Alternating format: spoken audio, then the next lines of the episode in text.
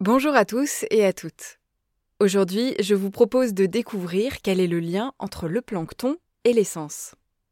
L'histoire des carburants qui alimentent nos voitures a commencé dans la mer il y a plusieurs millions d'années. Une mer qui était déjà à l'époque riche en plancton, ces êtres vivants bien souvent microscopiques et qui dérivent à la surface de l'eau. Quand ces organismes meurent, leurs restes sont en général mangés par d'autres organismes comme des bactéries. Une toute petite partie arrive cependant à se déposer au fond de la mer.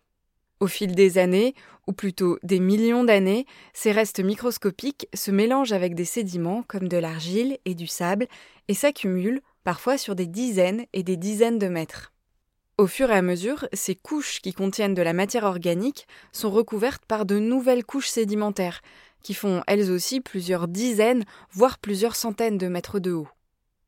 Au fur et à mesure, ces couches de matière organique sont recouvertes par de nouvelles couches sédimentaires, qui font elles aussi plusieurs dizaines, voire plusieurs centaines de mètres de haut. Et comme toutes ces couches pèsent très lourd, la matière organique s'enfonce progressivement dans la croûte terrestre sous le poids des sédiments. Or, plus on s'enfonce dans la croûte terrestre, plus sa température et sa pression augmentent.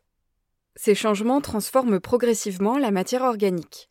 À partir de 1000 mètres de profondeur, elle perd certains de ses éléments, comme l'oxygène et l'azote, devient liquide et finit par former des hydrocarbures. Les hydrocarbures, ce sont des molécules composées presque uniquement d'atomes de carbone et d'hydrogène. Ces fameux atomes sont les mêmes qui composaient autrefois le plancton marin et qui sont désormais piégés sous terre sous forme de pétrole.